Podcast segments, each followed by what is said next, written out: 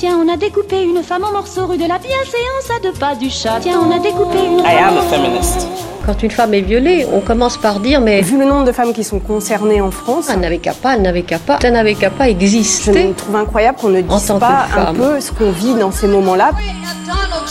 Je vous vois, je vous crois. We owe future generations a world free of sexual violence. How powerful women can be when we do stand together. Bienvenue dans la poudre.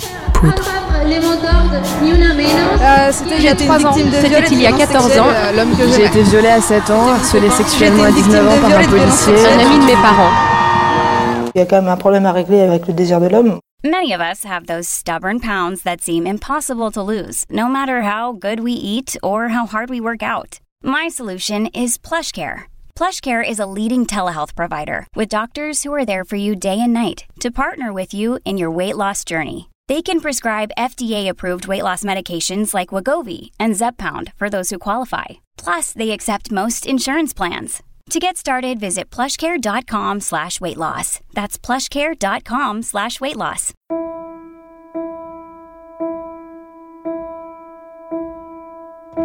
Je sais pas comment vous vous sentez après cette série d'épisodes centrés sur les violences sexuelles, le mouvement MeToo et la réponse toute pourrie de la société. Mais personnellement, j'ai un petit goût amer en bouche. Comme envie de faire une grosse pause pour digérer tout ça, ou pour le penser. Ouais, je crois que l'étape suivante, c'est de penser. Et de penser bien. De prendre le temps de réfléchir à ce qu'on va faire de tout ça. De tous ces dominants qui violent. De toutes ces femmes qui souffrent. De ces dénonciations qui ne trouvent aucune réponse valable. De cette réparation impossible. Pour sortir de la honte et de la colère, il va falloir faire une pause. Et penser.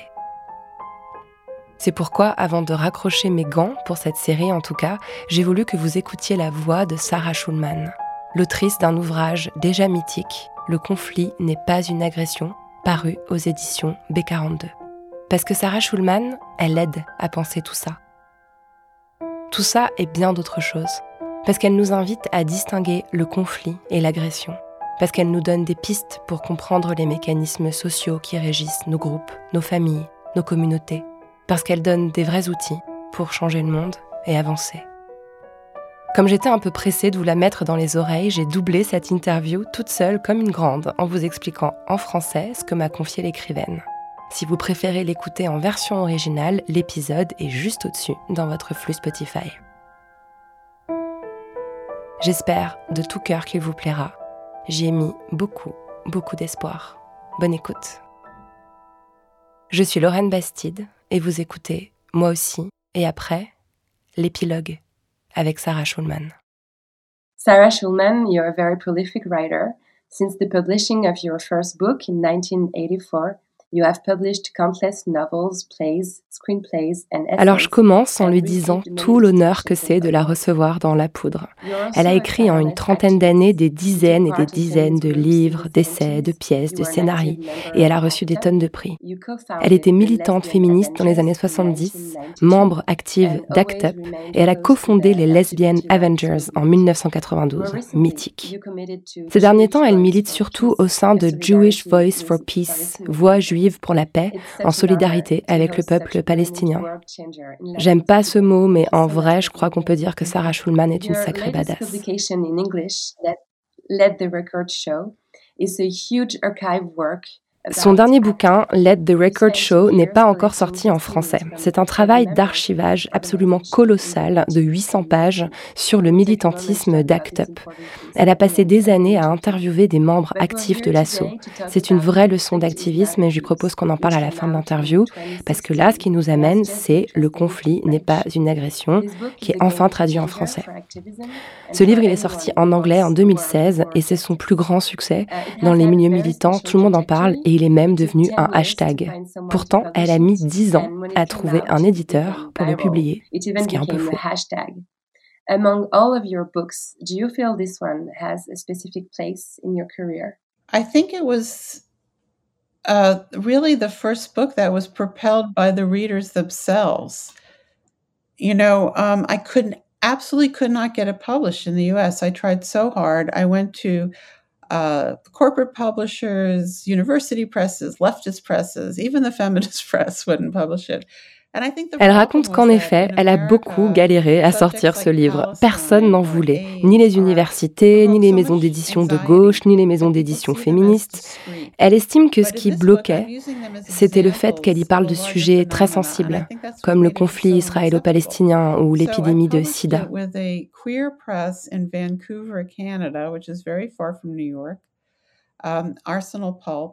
Elle a fini par le publier chez un petit éditeur queer de Vancouver, au Canada, Arsenal Pulp, en se disant que personne ne le lirait jamais et que personne n'en parlerait jamais.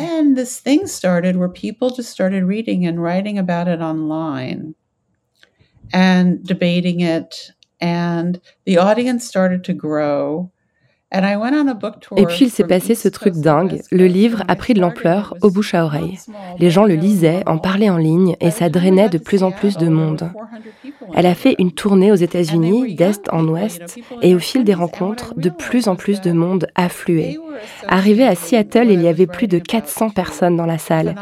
Elle a réalisé que son public était surtout constitué de jeunes vingtenaires qui voyaient dans le livre une réponse à quelque chose qu'ils vivaient au quotidien, la cancel culture, la culture de l'annulation. Alors ne bondissez pas sur votre chaise, on va y revenir. Le plus surprenant, dit-elle, c'est qu'elle ne parle pas de cancel culture dans le livre. Elle emploie l'expression une seule fois. Mais les lecteurs ont trouvé des réponses. Du coup, le livre a cartonné et elle a fini par avoir un article dans le Publishers Weekly qu'il avait snobé à la sortie, ce qui l'a fait bien marrer.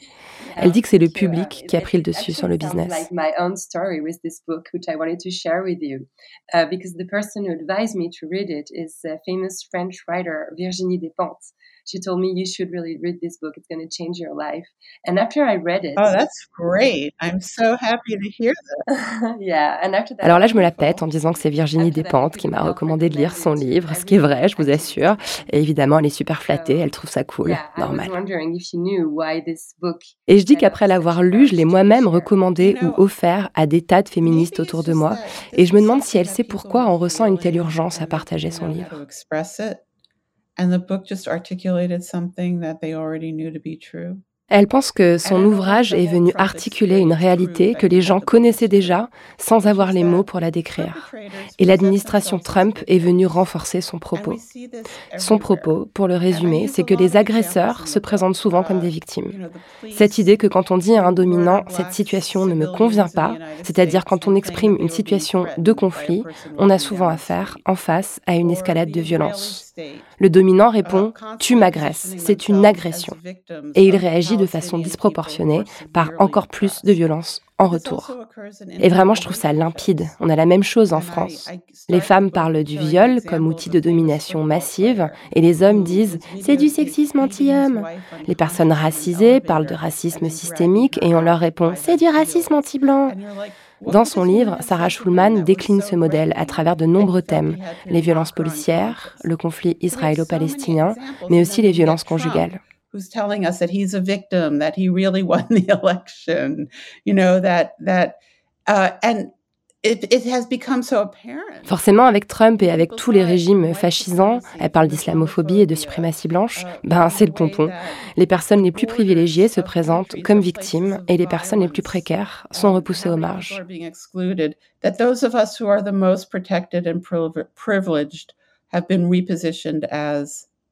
Uh. I think everyone can see that. What's harder for people to accept Ça, tout le monde peut le voir, dit-elle. Et je pense en effet que c'est assez évident. Là où son propos devient plus subtil et plus dur à avaler, parfois, c'est qu'elle distingue deux types de situations où les personnes se victimisent à un endroit où elles ne le sont pas.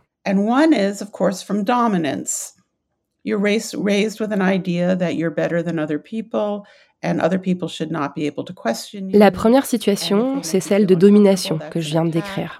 Forcément, quand on est socialisé dans l'idée qu'on vaut mieux que les autres, et donc que son confort est ce qui compte le plus, quand les gens te remettent en question, cela nuit à ton confort, tu te sens attaqué, agressé, et il y a riposte excessive. Ok, c'est clair. La deuxième situation, c'est la réaction d'une personne traumatisée. Une personne qui a du mal à rester stable mentalement va très mal vivre le fait qu'on pense différemment d'elle, qu'on soit différent d'elle. Et c'est insupportable pour elle parce que la vie elle-même est déjà insupportable. Donc cette différence va être perçue comme une attaque, une agression et engendrer une riposte excessive. their hard earned recognition of their own abuse. And I'm certainly not. J'espère que vous suivez et que vos cerveaux explosent un peu. J'espère que vous voyez pourquoi tellement de personnes ont lu dans ce livre une sorte d'explication pour la cancel culture dans les milieux militants. Je pense que vous voyez aussi pourquoi cette analyse de Sarah Schulman a fait un peu grincer les dents. Elle n'a pas gagné que des potes. Hein. Mais ça serait mal comprendre ce qu'elle raconte, et elle le précise bien. Certaines personnes ont eu l'impression qu'elle leur enlevait la reconnaissance si difficilement acquise des agressions subies. Mais c'est tout l'inverse, explique-t-elle. En réalité, elle trace une ligne de différenciation très forte entre conflit et agression.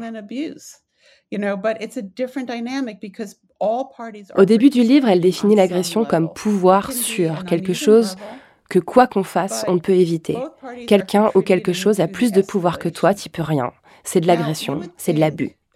Alors que le conflit, c'est une lutte de pouvoir. Dans le conflit, les deux parties participent, même si c'est à des niveaux différents. Les deux parties contribuent à l'escalade. Dans une société saine, il vaudrait mieux accepter d'être dans le conflit plutôt que dans l'agression. Parce que le conflit, ça veut dire qu'on peut changer les choses. Mais elle dit qu'on vit dans une société où on préférera toujours passer pour une victime plutôt que d'accepter qu'on a le pouvoir de sortir de l'escalade. On préfère passer pour une victime pour attirer la compassion, parce qu'on attire la compassion qu'en étant 100% victime. Yeah, and you make it absolutely clear. Um, there is also this idea that is central to your book and that struck me as very uh, accurate is this idea of overstating harm. And it's fascinating how you prove it works, as you explain, in the domestic violence situation inside a family, bon là, je redis un peu les exemples que je vous ai cités plus haut et je lui propose de développer une autre notion centrale du livre, overstating harm, cette idée d'exagération du préjudice qui engendre une réaction disproportionnée et qui empêche de résoudre les conflits.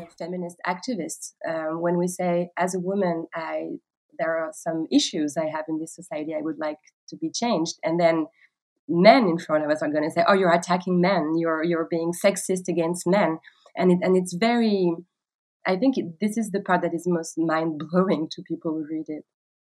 So this idea of overstating harm, um, could you please elaborate about it and and maybe also explain how you came up with it?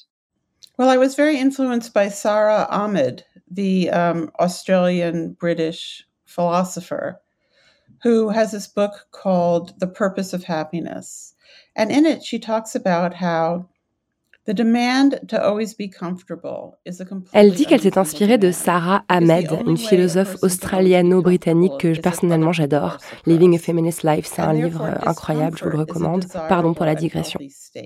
Dans un livre qui s'appelle La poursuite du bonheur, Sarah Ahmed dit que l'exigence de confort est une demande complètement déraisonnable, parce que pour obtenir un confort absolu, pérenne, il faudrait supprimer tous les autres. On ressent de l'inconfort quand on est confronté à une vérité sur soi-même, à une vérité sur l'autre, qui nous oblige à modifier nos comportements. Et comme on a très peur de l'inconfort, on transforme ce qui était une critique ou un désaccord en une attaque. Because then you're the mm-hmm. victim and then you're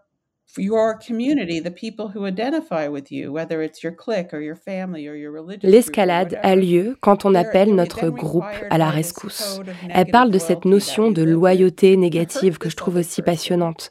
Cette loyauté négative s'exprime aussi bien dans une communauté religieuse que dans un groupe d'amis ou dans une famille.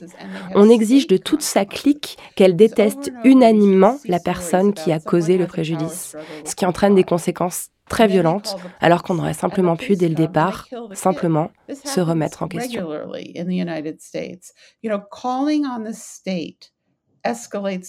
La conséquence de tout ça, c'est l'intervention de l'État, de la police. Sa démonstration est limpide là aussi. Comme personne ne veut lâcher, comme la violence escalade, eh bien on finit par appeler la police, par avoir recours à la justice, par porter plainte, par demander des mesures d'éloignement. Or, la police est fondamentalement violente. La police est la dernière entité capable de résoudre un conflit, dit-elle. Et donc tout ça, ça fait monter la violence et c'est la catastrophe. We justify that by filing these these police complaints or calling the police. And repeatedly, perpetrators are using the state and are using things like uh, restraining orders or lawyer letters to justify their position so that they can maintain their dominance while asserting themselves as victims. And um, you know, this this was the construction that I came up with to explain that phenomena. Mm-hmm. You also explained very well what happens. Um, there, are, unfortunately, there are many examples of black people killed by the police when there were absolutely no threat Le fait de traiter comme une menace une personne innocente, c'est un mécanisme raciste par excellence, il me semble. Je lui demande. Elle parle dans son livre de plusieurs exemples de violences policières aux États-Unis. Et moi, en la lisant, j'ai aussi pensé à Adama Traoré, que les policiers ont envisagé comme une menace et qui continue d'être présenté comme tel même après sa mort, alors qu'il était inoffensif. Il était juste une personne victime d'un contrôle abusif.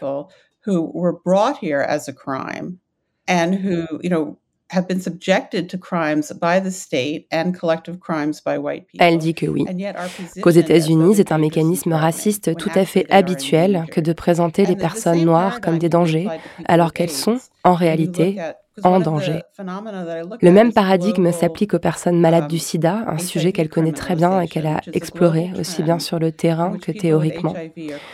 Des personnes atteintes du VIH, même traitées et non contagieuses, vont être criminalisées pour ne pas avoir révélé leur statut à un partenaire sexuel, par exemple.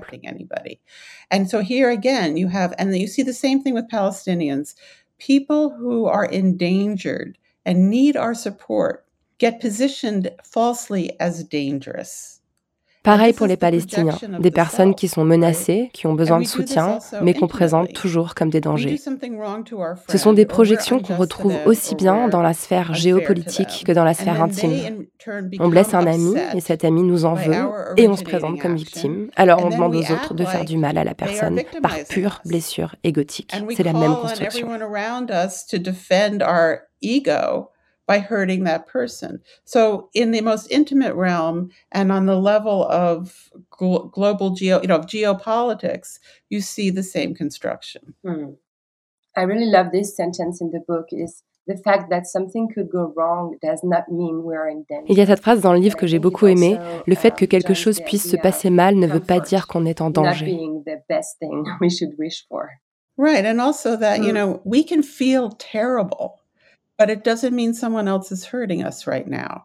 You know, we all have unresolved pain from the past. Elle ajoute qu'on peut se sentir terriblement mal, se sentir incapable d'avancer, se sentir menacé, en colère, sans que cela signifie forcément qu'une tierce personne soit en train de nous faire du mal parce qu'on a tous un passé chargé de douleur et qu'on demande souvent au présent de rendre des comptes au passé. Moi, j'ai des frissons quand elle dit ça, je sais pas vous. We have to learn how to separate how we feel from the desire to punish. And right now they're linked, right? So a person only feels like they've been heard Elle dit, il est urgent de séparer ce qu'on ressent du désir de punir. On a le sentiment d'avoir été entendu uniquement si la personne que nous blâmons a été punie, alors qu'on pourrait penser les deux séparément. On pourrait entendre la douleur, la reconnaître, la légitimer, sans forcément devoir désigner un coupable. Parce que la punition, ça ne marche pas. Il n'y a pas un seul exemple de punition qui marche, dit-elle, ni sur le plan personnel, ni sur le plan politique. Et je pense que ça doit vous rappeler l'épisode avec Gwenola Ricordo sur la justice anticarcérale. Et sinon, je vous y renvoie. Yeah, this is this part is really mind blowing, and it also leads to, I think, one of the most important idea in your book is that idea of that the conduct alors là, je voulais revenir sur l'idée forte de l'ouvrage, celle qui fait que toutes les féministes se sont senties concernées. Ce besoin d'exclusion et de punition peut aussi émaner de personnes qui souffrent de stress post-traumatique. Je lui demande à quelles conséquences ça peut mener. Well, you know, when you're on the receiving end of it, it can feel the same. Even if if the projection comes from the powerful or the projection comes from the traumatized, and sometimes it's the same person, right? Um, but the the the result is that we're being asked to be accountable for pain we have not caused. Elle dit qu'il n'y a aucune différence. Dans les deux cas, on se retrouve à devoir rendre des comptes pour quelque chose qu'on n'a pas causé. Et elle souligne malicieusement que parfois les dominants et les traumatisés sont les mêmes personnes. Je vous laisse réfléchir là-dessus. Like right now, we have this idea that loyalty means mm-hmm. hurting the person that the person you are identified with is in conflict with. Pour répondre à la situation, elle propose de réfléchir au concept de loyauté de groupe. On a tendance à croire que la loyauté, c'est de faire du mal à celui ou celle qui est en conflit avec la personne à laquelle on s'identifie. Um, Elle en réfère à sa propre expérience de femme juive née en 1958 et élevée dans l'idée qu'il fallait soutenir Israël parce que ses proches y vivaient. C'était la famille. On les soutenait coûte que coûte. idea about group loyalty, which is that our responsibility to the people we identify with is to help them negotiate. Pour elle, cette loyauté n'est ni de l'amour, ni de l'amitié, c'est de la destruction. Elle propose autre chose en guise de loyauté. Notre groupe d'appartenance soit de l'aider à négocier, de le féliciter quand il accepte sa part de responsabilité dans l'escalade de violence, de les embrasser, de les serrer dans nos bras quand ils parlent avec sincérité de leur propre comportement, sans les blâmer. Parce que tout le monde veut être embrassé, tout le monde veut être encouragé, et c'est pour ça que tout le monde renacle à faire son autocritique. Le véritable amour, la véritable amitié, c'est d'accompagner dans le travail inconfortable de la négociation. C'est cette loyauté-là qui nous fera avancer. Yeah, we need mediation. I've been saying this a lot in the feminist movements lately, but I think we're going to come back to this later. Uh, you just mentioned your you, that you were raised in a in a Jewish family that was traumatized by Holocaust, and who wouldn't be? Alors là, je glisse vite fait qu'on aurait grand besoin de médiation au sein du mouvement féministe. Et puis je l'emmène sur un autre terrain qu'elle connaît intimement, celui de l'homophobie familiale. Ce que j'adore chez Schulman, c'est qu'en partant de sa propre expérience de femme juive, de femme lesbienne, elle en tire des analyses sociologiques globales super pertinentes. Bref, l'intime et politique, quoi. Yeah, thank you for bringing that up. I mean, I think that, you know, my book on fem- homophobia in the family, and bizarrely, it was really the first social analysis of familial homophobia, which was so strange because at that time it was the one thing that every queer person in the world shared. Um, but it had never been analyzed, and there wasn't even a term for it. I had to coin the phrase familial homophobia. Elle est contente que je lui parle de ce sujet. Cette notion d'homophobie familiale, bien qu'étant une expérience très largement partagée par un grand nombre de gays et lesbiennes dans le monde, n'avait jamais été nommée avant qu'elle ne le fasse et n'en décrive le mécanisme. L'idée, c'est que dans la famille, c'est la personne queer qui est désignée comme le problème. Et la solution, c'est de l'exclure, c'est de la mettre à l'écart. En faisant cela, la famille se sent plus à l'aise, elle se sent supérieure, elle a l'impression de renforcer le lien entre ses membres. Mais la vérité, um, c'est que le problème, c'est pas la personne queer, c'est l'homophobie de la famille. Et c'était la première fois qu'elle identifiait ce phénomène de loyauté négative. I was at a Palestinian village called Be'eline, and there was a demonstration every Friday because the Israelis were building the wall and they were building it between the village and their. Des années plus tard, raconte-t-elle, elle s'est rendue compte que le même mécanisme avait lieu en Palestine. Elle raconte une anecdote. Dans un village palestinien, Beit Hanina, où Israël était en train de construire son mur, entre le village et un champ d'oliviers, les Palestiniens manifestaient.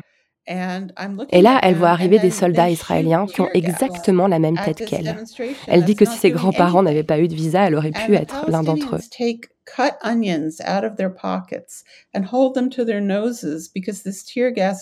Et l'armée tire du gaz lacrymo sur les manifestants pacifiques. Les Palestiniens sortent des oignons coupés de leurs poches et les portent à leur nez pour tromper le gaz lacrymo et l'empêcher d'attaquer leur système nerveux. Et là, dit-elle, en observant cette scène, elle a senti sa tête tourner sur elle-même en mode exorciste.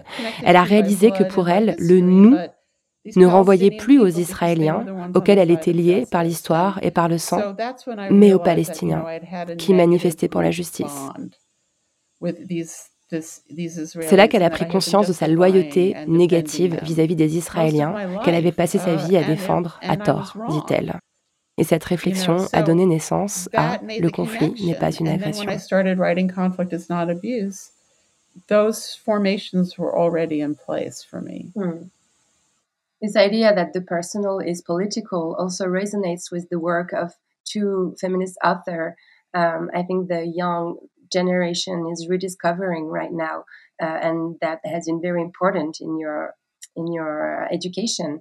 Uh, I'm talking about Adrienne Rich mm-hmm. and Audrey Lorde. Mm-hmm. Uh, I was wondering uh, if you could tell me what they brought to you and how important they have been to your J'ai lu dans sa bio qu'elle avait eu comme prof Audrey Lorde en personne et que l'un de ses déclics féministes avait été la lecture de Adrienne Rich.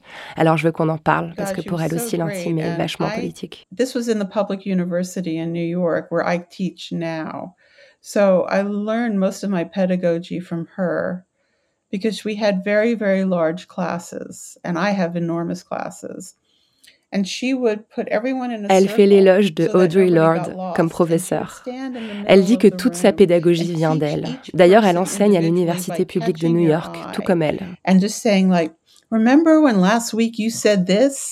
Remember when last week you said this? Elle raconte que même si les groupes d'étudiants étaient énormes, elle faisait asseoir tout le monde en cercle et elle était capable d'avoir un mot individuel pour chacun. Elle se rappelait des travaux et des remarques de tout le monde. Um, okay, class, take out your notebooks and write this down. Write this down. And she said that you can't fight City Hall, which is an American expression. You can't fight City Hall. Un jour, elle a dit, prenez votre carnet et notez bien ceci. Quand on dit on ne peut pas combattre la mairie, c'est une rumeur diffusée par la mairie elle-même. You know, all of these paradigms can be changed. Anything that people create, people can change. So that was very inspiring to me. Um, C'est cette idée, en fait, qu'on peut toujours changer les choses. Et cette idée-là, elle la tient d'elle, d'Audre Lorde. It was called um, Compulsory Heterosexuality and Lesbian Existence. Mm-hmm. And in it, yeah. she argued that things that are presented to us as neutral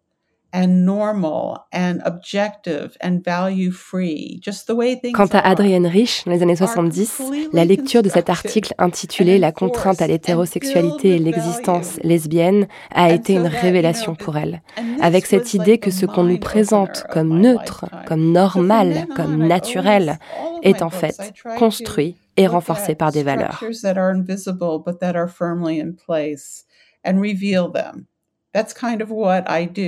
Depuis ce jour, elle essaye inlassablement de révéler les structures. Yeah. I thought it was also striking that you were influenced by both these women because if I'm not wrong, I think they were they were friends and they always had uh, this very interesting conversation. They were always starting to trying to find compromise and and to see where Il y a quelques années, j'avais lu un très bel entretien entre Audrey Lorde et Adrienne Rich, et je me disais qu'elles étaient un bon exemple de négociation parce qu'elles avaient des différences de vécu et de point de vue, mais que pourtant elles étaient amies, enfin je crois. I guess you know they were friends, uh, but they also had some complications in their friendships because of the racial difference in power. And there's there's there's quite interesting letters between them um, on this matter. Alors là, elle me casse un peu mes rêves, parce qu'elle me dit que oui, elles ont été amies et collègues, mais qu'à la fin, plus trop en fait. Que leur relation était très compliquée, en raison de dynamiques de race et de pouvoir. Et là, je suis un peu déçue, je vous Ah, avoue, mais elle ajoute que bientôt une nouvelle biographie euh, d'Audrey Lorde va sortir, et ça, ça me réjouit beaucoup. Mhm. Yeah. Okay, I can wait to see it. Mm, so, to go back to to conflict, um, I heard you say that this book has sometimes been mistaken for a self-help manual. Alors là, c'est mon moment confession. Parce que Sarah Schulman a dit plusieurs fois que ça la you, qu'on prenne son bouquin pour un manuel de secours pour gauchistes en détresse. Mais moi, j'avoue, je l'ai un peu lu comme um, ça, et je crois qu'une partie de son jeune public aussi. Many young people read it Est-ce qu'elle comprend pourquoi? Can you understand why? Well, it's, you know, I'm asking people to do something bigger than that. Uh, People are always attracted to their own lives primarily. And, but what I'm asking people to look at is the relationship between refusing to negotiate. in Ben non, en fait, elle aime vraiment pas qu'on dise ça en vrai. Elle en attend beaucoup plus de nous, Sarah. Elle voudrait qu'on arrête de se regarder le nombril et qu'on regarde un peu plus loin que nos petites vies. Elle voudrait qu'on lise un peu plus loin que les deux premiers chapitres du livre. Son livre ne parle pas des activistes qui sont méchants entre eux. Il parle d'Israël et de Palestine. Il parle de criminalisation du VIH. Il parle de violence policière. Et il dit que l'escalade de violence renforce l'interventionnisme de l'État. This, es- this constant escalation to avoid responsibility is what leads us to the abuse of state power. And so it's a big argument. You know, I'm a novelist, right? So I'm used to. Elle dit que les gens sont trop habitués à lire des essais qui sont une suite d'articles sur des thèmes différents, alors que là, elle développe un long argument à travers tout son livre et elle aimerait bien qu'on fasse l'effort de suivre jusqu'au bout. Merde. Elle dit pas merde, c'est moi qui dis merde. different essays or different articles. But I usually I try to build a- one big argument that goes all the way. So with my books, you kind of have to read the whole thing really to get the big idea. Yeah, it's really important. But you also mentioned some situation you found. Bon, comme j'ai peur de rien, j'insiste un peu quand même. Je parle de situations qu'elle raconte dans le livre, de conflits qu'elle a pu avoir avec des étudiants ou dans des rencontres, et elle a utilisé des outils proposés par le bouquin pour les résoudre. Et ça aide de lire ça quand on voit les dissensions internes qui existent dans le mouvement féministe. Alors là, je tente un parallèle un peu, euh, un peu osé. Euh, je lui parle des féministes euh, TERF. Vous savez, ces féministes qui se disent radicales et qui produisent en fait des discours violents de, de rejet vis-à-vis des personnes trans, des discours qui clairement relèvent bah, de l'agression, pas du conflit. Or, la réaction du mouvement féministe, euh, bah, c'est de punir et d'exclure ces gens. Et là, je me demande s'il y a en fait une limite au-delà de laquelle on ne peut plus euh, accorder l'empathie aux personnes. En fait, est-ce qu'on a tort d'exclure ces féministes TERF ou est-ce qu'on devrait à elles aussi leur donner de l'empathie? C'est une bonne question, vous trouvez pas? J'espère. uh, inside the feminist movement in France, and I know it's the same in the US or in the UK, uh, some members uh, carry a very harmful discourses about trans people. And right now, there is this very strong movement of rejecting and punishing these women out of the feminist movement because I guess their position is not a conflict, it's an abuse, it's an attack on trans people. Nevertheless, I think they might deserve empathy too, right? Their positions are not acceptable, but they don't be, deserve to be punished either. Um, I cannot think properly on this one, and I was hoping maybe you could help. Well, I mean, you have to defend people when they're being attacked. I mean, i if trans women are being asked to defend themselves alone without any other support, Sarah Schulman est très claire là-dessus et ça fait du bien. Il faut défendre les gens qui sont attaqués. Si les femmes trans doivent se défendre seules, sans soutien, elles ne pourront pas résister. Elle compare ça à vouloir argumenter avec des sionistes ou des militants anti-IVG. Il faut montrer aux personnes qui sont attaquées injustement qu'on est de leur côté, qu'on les écoute et trouver des moyens de les soutenir.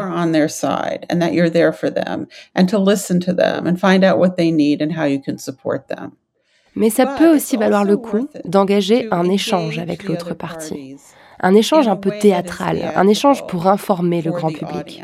Parce que si on refuse l'échange avec elles, on ne peut pas articuler la logique du contre-argumentaire. L'idée n'est pas de les faire changer d'avis, mais de produire un discours public qui va aider les autres. C'est pour ça qu'il faut rester raisonnable quand on parle aux gens et pas devenir insultant.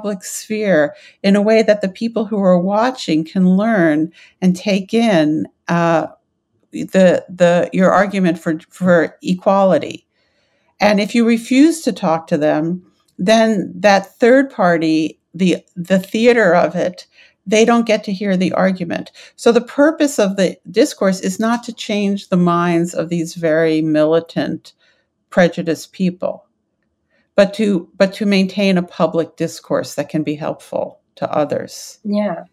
And that's why you have to be reasonable when you talk to people and not just get crazy and get insulting, but to lay out what the real issues are. Yeah, I think it's, it's interesting. Also, it's something you show in the book. Oui, et comme j'ai bien lu son livre, je vois bien que si on exclut ces gens, si on les punit, bah, on leur permet de produire un discours victimisant et de retourner dans l'escalade de violence. So I think it's probably clever to dans la conclusion de son livre, elle parle d'un devoir de réparation, duty of repair.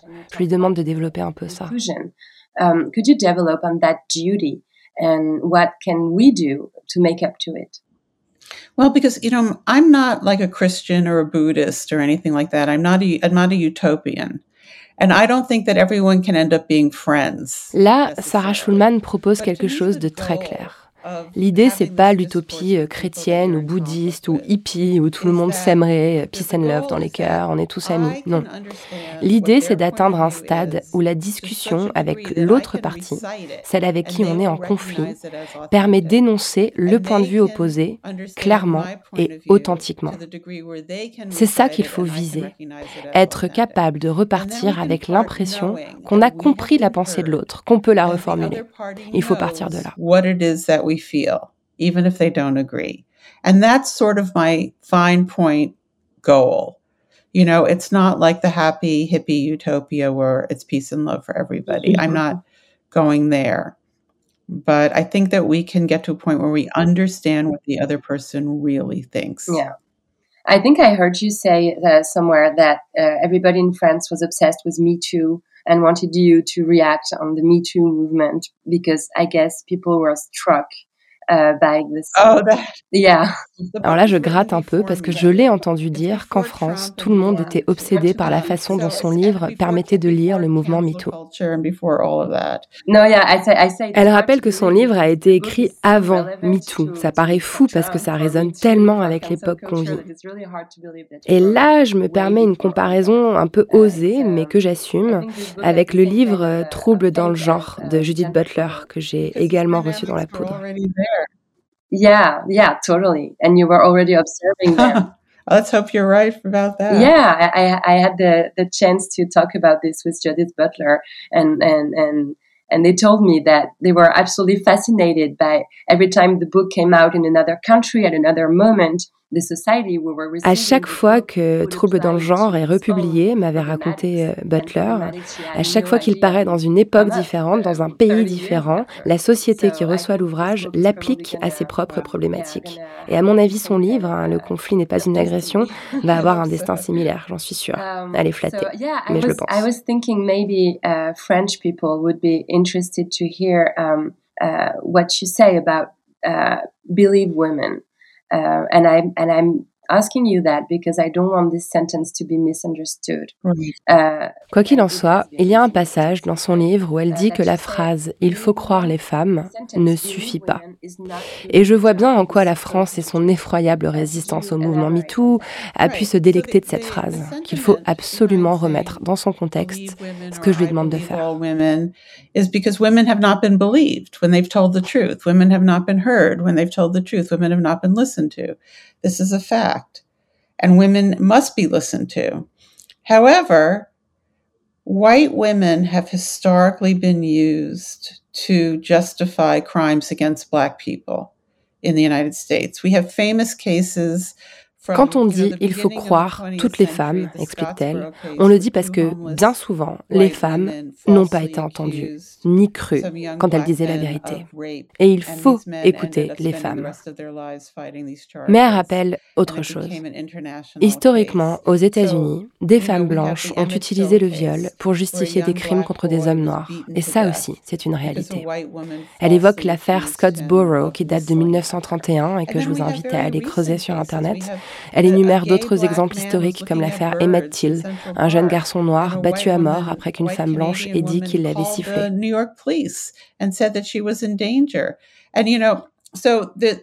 Elle mentionne même d'autres cas bien plus récents, notamment euh, à New York. that you cannot stand by the demand to believe women in every circumstance.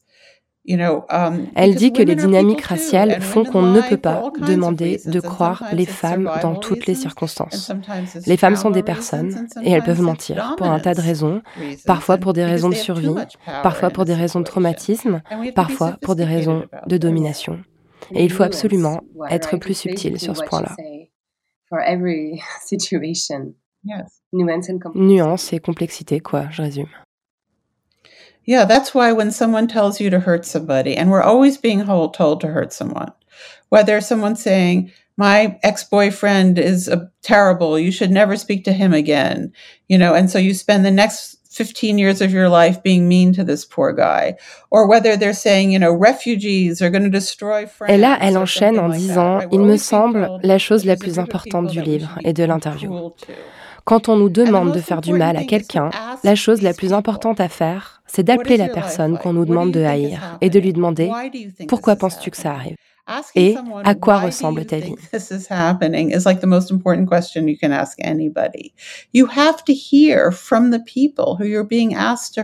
Ça marche pour une amie qui vous demande de détester son ex, ça marche pour l'extrême droite qui nous demande de détester les réfugiés. La question la plus importante, c'est toujours ça. Pourquoi penses-tu que ça arrive? Il faut entendre la lecture de la personne qu'on nous demande de haïr. Il faut entendre son récit et sa réalité, et à partir de là, tirer des conclusions. Come to a just conclusion. De nos jours, quand une personne ou un groupe est accusé de quelque chose, on saute dans le wagon, on retweet. Mais si ces personnes n'ont pas la possibilité de parler, on ne doit pas tirer de conclusion. Il faut les détails des situations. Là, je lui parle d'une interview que j'ai écoutée où la professeure qui l'interrogeait lui disait Ok, mais ça prend du temps et de l'énergie de passer un coup de fil à la personne qu'on nous demande de détester. Et Sarah Schulman lui répondait Ça prend encore plus de temps et d'énergie de haïr quelqu'un pendant 20 ans. Je trouvais ça assez génial. Behind this. Right, because these these animosities, these unjust animosities, they never go away. You know, if it's whether it's intimate or social, you know, Mais oui, elle dit, ces vieux conflits ne disparaissent jamais. On se fâche avec quelqu'un à 22 ans, et puis un jour, on a 50 ans, on croise cette personne dans un endroit et on ne lui dit pas bonjour alors qu'on se souvient même plus pourquoi. Ces conflits non résolus durent longtemps. Et pour certaines catégories de personnes, comme les migrants, comme les utilisateurs de drogue par exemple, le préjudice social est très, très lourd. On hérite ces haines de nos familles, de nos bandes, et on les porte à jamais, sans la moindre opportunité de renégocier.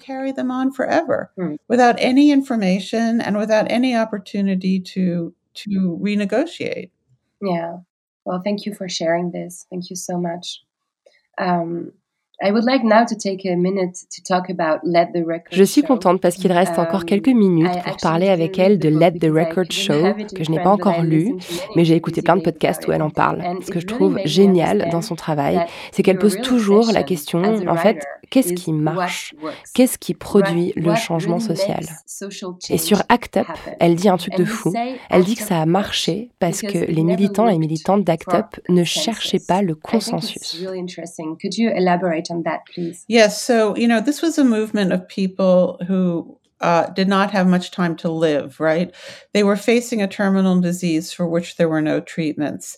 And they were people who, as gay people in the early 1980s, had no rights whatsoever. Gay sex was illegal in the United States um, until the 2000s. There was no anti-discrimination laws. You could be fired from your jobs, and people had gone through profound. Elle replace le contexte. On est au début des années 80. Les gens ont une maladie qui ne leur laisse que très peu de temps à vivre. Ils n'ont aucun traitement. Ils n'ont aucun droit. L'homosexualité est encore illégale aux États-Unis. On pouvait être viré de son job, de sa famille, parce qu'on était gay. Ils n'avaient donc aucun statut social et ils allaient mourir.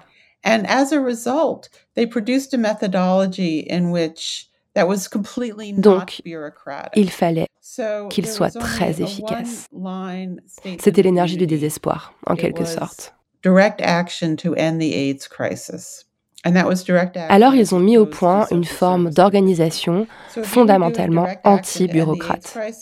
Il y avait un seul mot d'ordre, très simple, action directe pour mettre fin à la crise du sida. I wouldn't try to stop you from doing it.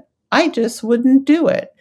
I would find other people who wanted to do what I wanted Quiconque avait une idée d'action directe pour mettre fin à la crise du sida, en gros, pouvait la mettre en œuvre. Si tu avais une idée que je n'aimais pas, j'allais pas t'empêcher de faire ton idée, j'allais juste ne pas y participer. J'allais trouver des gens pour mettre en pratique mon idée, mais j'allais te laisser faire la tienne. Et cette structure démocratique radicale a entraîné une simultanéité des réponses qui a permis à plein d'actions différentes d'avoir lieu en même temps dans des milieux sociaux différents, avec des esthétiques différentes. Et c'est ça qui a entraîné le changement de paradigme. Now, today there's a lot of push towards homogeneity. But I think that historically we can claim uh, and be correct that there's no movement in history that forced people into one analysis and forced people De nos jours, on pousse beaucoup vers l'homogénéité, ajoute-t-elle. Pourtant, quand on regarde l'histoire, aucun mouvement n'a remporté de victoire en forçant les gens à appliquer une seule analyse, une seule stratégie. Les gens sont tous différents et on ne peut pas leur demander d'avoir tous et toutes la même analyse. Le bon leadership, c'est celui de l'efficacité. Il faut juste avoir une ligne simple et claire, une ligne comme action directe pour mettre fin à la crise du sida. Because so many different kinds of people are under attack, and so many different communities are suffering, and very wide range of people want profound structural change. And these varied con- constituencies Il faut avoir un étendard large, une grande tente, elle dit en anglais. Surtout de nos jours, où tellement de personnes sont So attaquées. Il y a tant de communautés qui souffrent et qui souhaitent un profond changement de structure. On ne sera jamais tous d'accord sur une stratégie ou sur une analyse. Il faut de la souplesse, il faut de l'efficacité.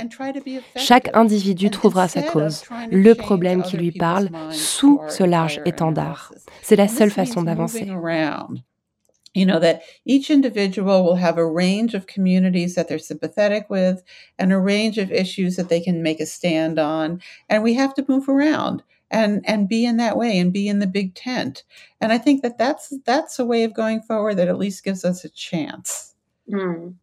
It's fascinating to hear you because you have this ability to carry uh, ideas that are actually very radical, uh, that ask for a profound and, and systemic change, but also you are able to manipulate the idea. Alors là, j'exprime mon uh, admiration parce que ce qui est dingue avec Sarah Schulman, c'est qu'elle porte des idées radicales, des revendications de changements structurels, systémiques, tout en manipulant une logique très dialectique du compromis. Je trouve ça fou de pouvoir porter à la fois la radicalité sans préconiser de punir les personnes qui ne pensent pas comme soi. C'est en ça, je crois, que son esprit détonne, et en ça aussi qu'elle est parfois mal comprise. Et là, je lui parle un peu de l'état de la gauche en France et, euh, je pleure. I don't know if you heard about the state of the left in France, but it's a catastrophe. No one can agree on anything.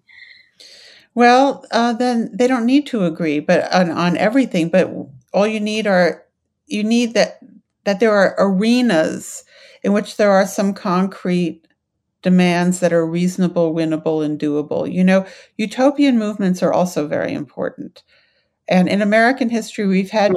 Pour elle, il faut qu'il y ait des arènes où l'on porte des demandes raisonnables, gagnables et faisables. Mais on a aussi besoin d'utopies. Dans l'histoire américaine, il y a les utopies socialistes des années 1840, les utopies anarchistes des années 20, le communisme dans les années 30, les hippies et les luttes gays dans les années 60. Mais dans le même temps, il y a eu des réformes. L'abolition de l'esclavage, le droit de vote des femmes, le droit à l'IVG, les luttes contre le sida. Une société avance quand elle a les deux, le rêve utopiste et les demandes concrètes. Car sans demande concrète, on n'avance pas. and the more winnable it is, the more likely you are to be able to coalesce a, a, a critical mass of people Ces demandes concrètes, ça permet de rassembler une masse critique et de construire une vraie campagne. Même un petit groupe de gens peut suffire s'ils ils sont très déterminés. Yeah. And also expert. I think what what you show in Let the Record Show is that uh, the activists of ACT UP also became et je souligne aussi que ce qui était fou avec ACT UP, c'est que les militants et militantes sont devenus des experts de leur propre santé, de leurs droits.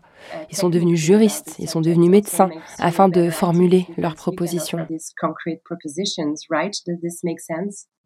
Well, they learned. I mean, these people had no training. They were like performance artists who became an expert on a certain kind of medication. Because the, the larger goal is that we need to design our own solutions.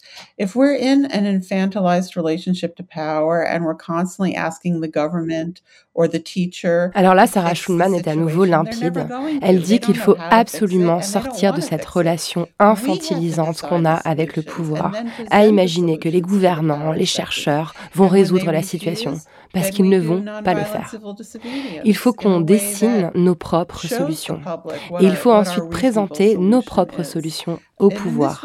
Et si le pouvoir refuse de les appliquer, alors on passe à la désobéissance civile pour montrer au grand public que des solutions raisonnables existent.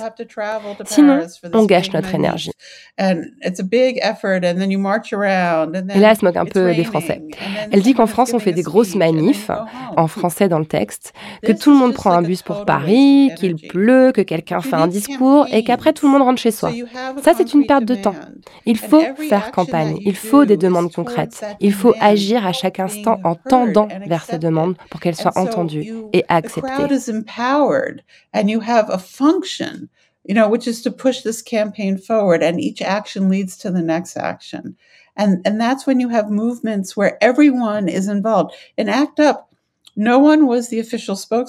À ACT UP, il n'y avait pas de chef, pas de porte-parole. Tout le monde pouvait parler dans les médias et tout le monde agissait. Personne n'était là à attendre un discours. Je ne dis pas que c'est forcément la marche à suivre, précise-t-elle. Tout ceci a eu lieu dans les années 80-90 et le contexte a beaucoup changé. Mais elle a voulu donner des informations sur un mouvement qui avait marché. Un mouvement qui a vraiment transformé la vie de personnes malades du sida dans le monde entier. Ils n'ont pas complètement résolu le problème, mais il y a beaucoup à apprendre d'eux. Et comme les médias ne font pas le job, pour montrer ce qui s'est vraiment passé, il fallait creuser, il fallait aller parler aux gens qui l'ont fait. even though they didn't completely solve the problem. And so there's a lot to be learned there. It's very hard to get information about activist movements because the mainstream media misrepresents it constantly. So you have to do this deep dive where you really ask people and you have to cohere and figure out what the strategies were. And, and so I, I, I hope that this will be helpful to people. You know, I'm not telling people what to do. I just hope it will be inspiring. Mm-hmm. À la base, Sarah Schulman était journaliste. C'est comme ça qu'elle a connu les gens de ACT UP. Et je trouve que son travail dans ce livre, ce travail d'archive des voix militantes, bah, c'est un vrai boulot de journaliste. Et puis c'est aussi un vrai geste politique. Et forcément, ça me parle pas mal. Familiar to me how the fact of recording voices and mm-hmm. and you know asking people for what they actually lived can be also a very political move and, and, a, and a world change. And also how they all contradict each other is a very important lesson. Elle rigole parce qu'elle a aussi noté beaucoup de contradictions dans les récits. Toutes ces personnes militaient ensemble, mais elles sont pas d'accord sur ce qui s'est passé. Et ça aussi, c'est intéressant. And that's important too. That's fascinating. Um, you you you've been a, a, major activist in the second wave. Well, nobody. Uh, not Alors là, je lui demande, en tant que militante féministe de la dite deuxième vague, celle qui a été suivie, si je ne m'abuse, d'un gros backlash, de donner un conseil à la génération actuelle du féminisme pour éviter le backlash ou pour le combattre en tout cas.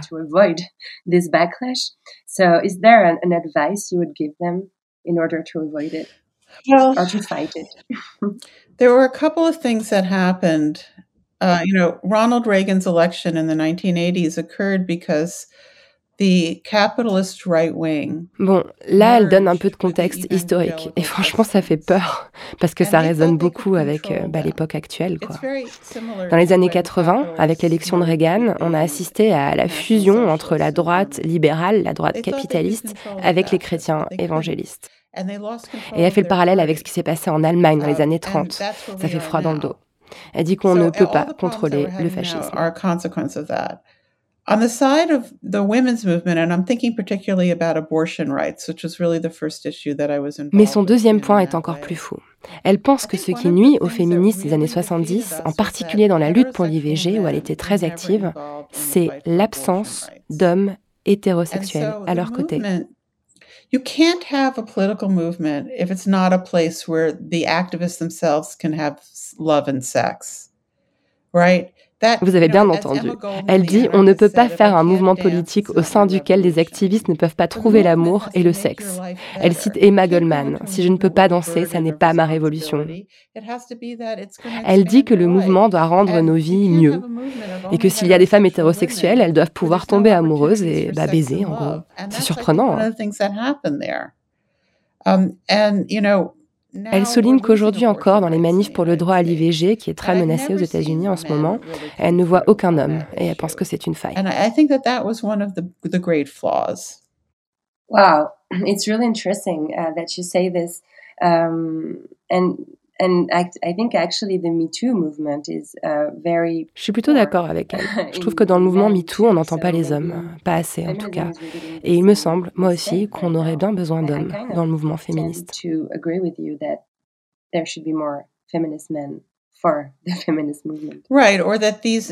Ou alors suggère-t-elle que les revendications féministes soient portées par des mouvements mixtes? Ça fait réfléchir aussi.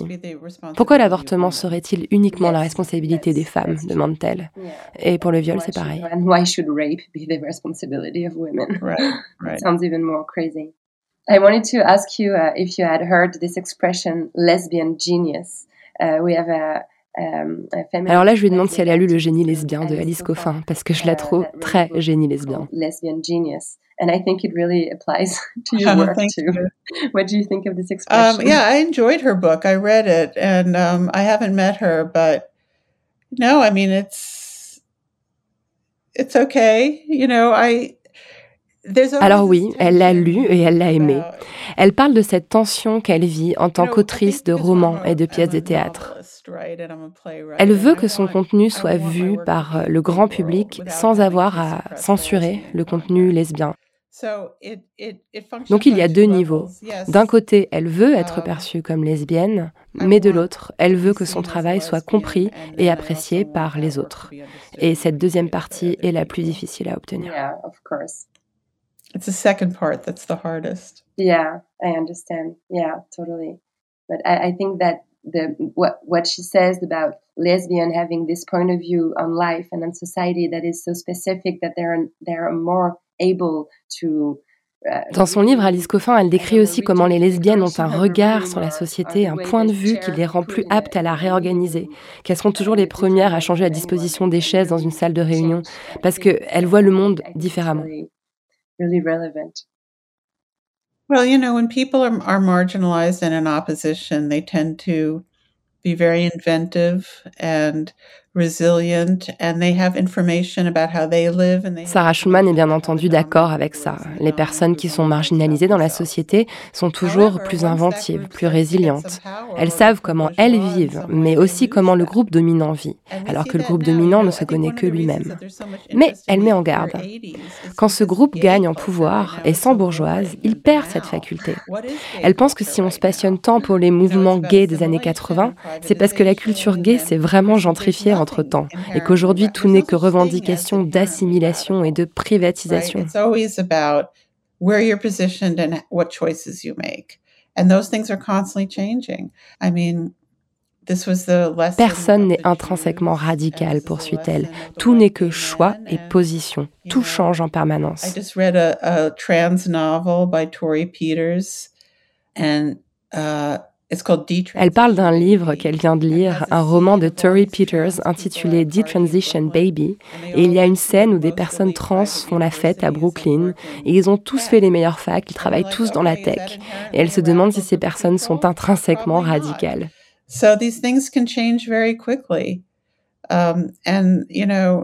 Sûrement pas. Au fond, la radicalité, c'est une question d'intention et d'action. Wow, thank you so much for that. Um, Sarah Schulman, if I tell you La Poudre, the powder, the name of Voilà, mic drop, j'ai envie de dire. Uh, Je termine l'interview comme d'habitude. Oh, nice. Elle me dit que la poudre, ça la fait penser au ski. Oh, so what are the what are the double meanings of the name of the podcast besides powder? What else does it mean? Well, power. For right? me, it was a way to talk about um, Et là, j'explique tout mon blabla que vous connaissez par cœur sur la poudre et ses significations différentes. Et euh, bah, je suis contente parce que je crois qu'elle a bien aimé l'interview. Et j'espère que vous aussi. And every single guest has a different uh, answer. So, and I knew this would happen with this name. So it's also my way of um, breaking the idea that there would be such thing as women or femininity or a single way of seeing um, what la poudre means or what la femme means. So there is no good answer. well, thank you so much for all the time you put into this. I really appreciate it. Thank you so much, Sarah.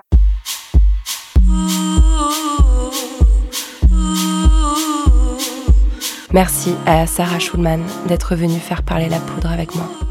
La Poudre est un podcast produit par Lorraine Bastide, diffusé en exclusivité sur Spotify. Générique par Lorraine Bastide et Marion Emery, d'après une création originale d'Aurore Meyer-Mailleux sur une chanson de Bonnie Banane. Tapis d'introduction, composé et interprété par Jeanne Chéral. Merci Jeanne. Montage et mixage, Marion Emery. Production, Gaïa Marty et Marie-Laurence Chéry, assistée de Marie-Vincent, qui a aussi transcrit cet épisode. Retrouvez-nous sur les réseaux sociaux, Instagram, Facebook, Twitter, La Poudre est partout. Si vous avez des retours ou des critiques à faire, n'hésitez pas, j'adore ça. J'aime beaucoup les mots doux aussi. Prenez soin de vous et continuez de faire parler la poudre.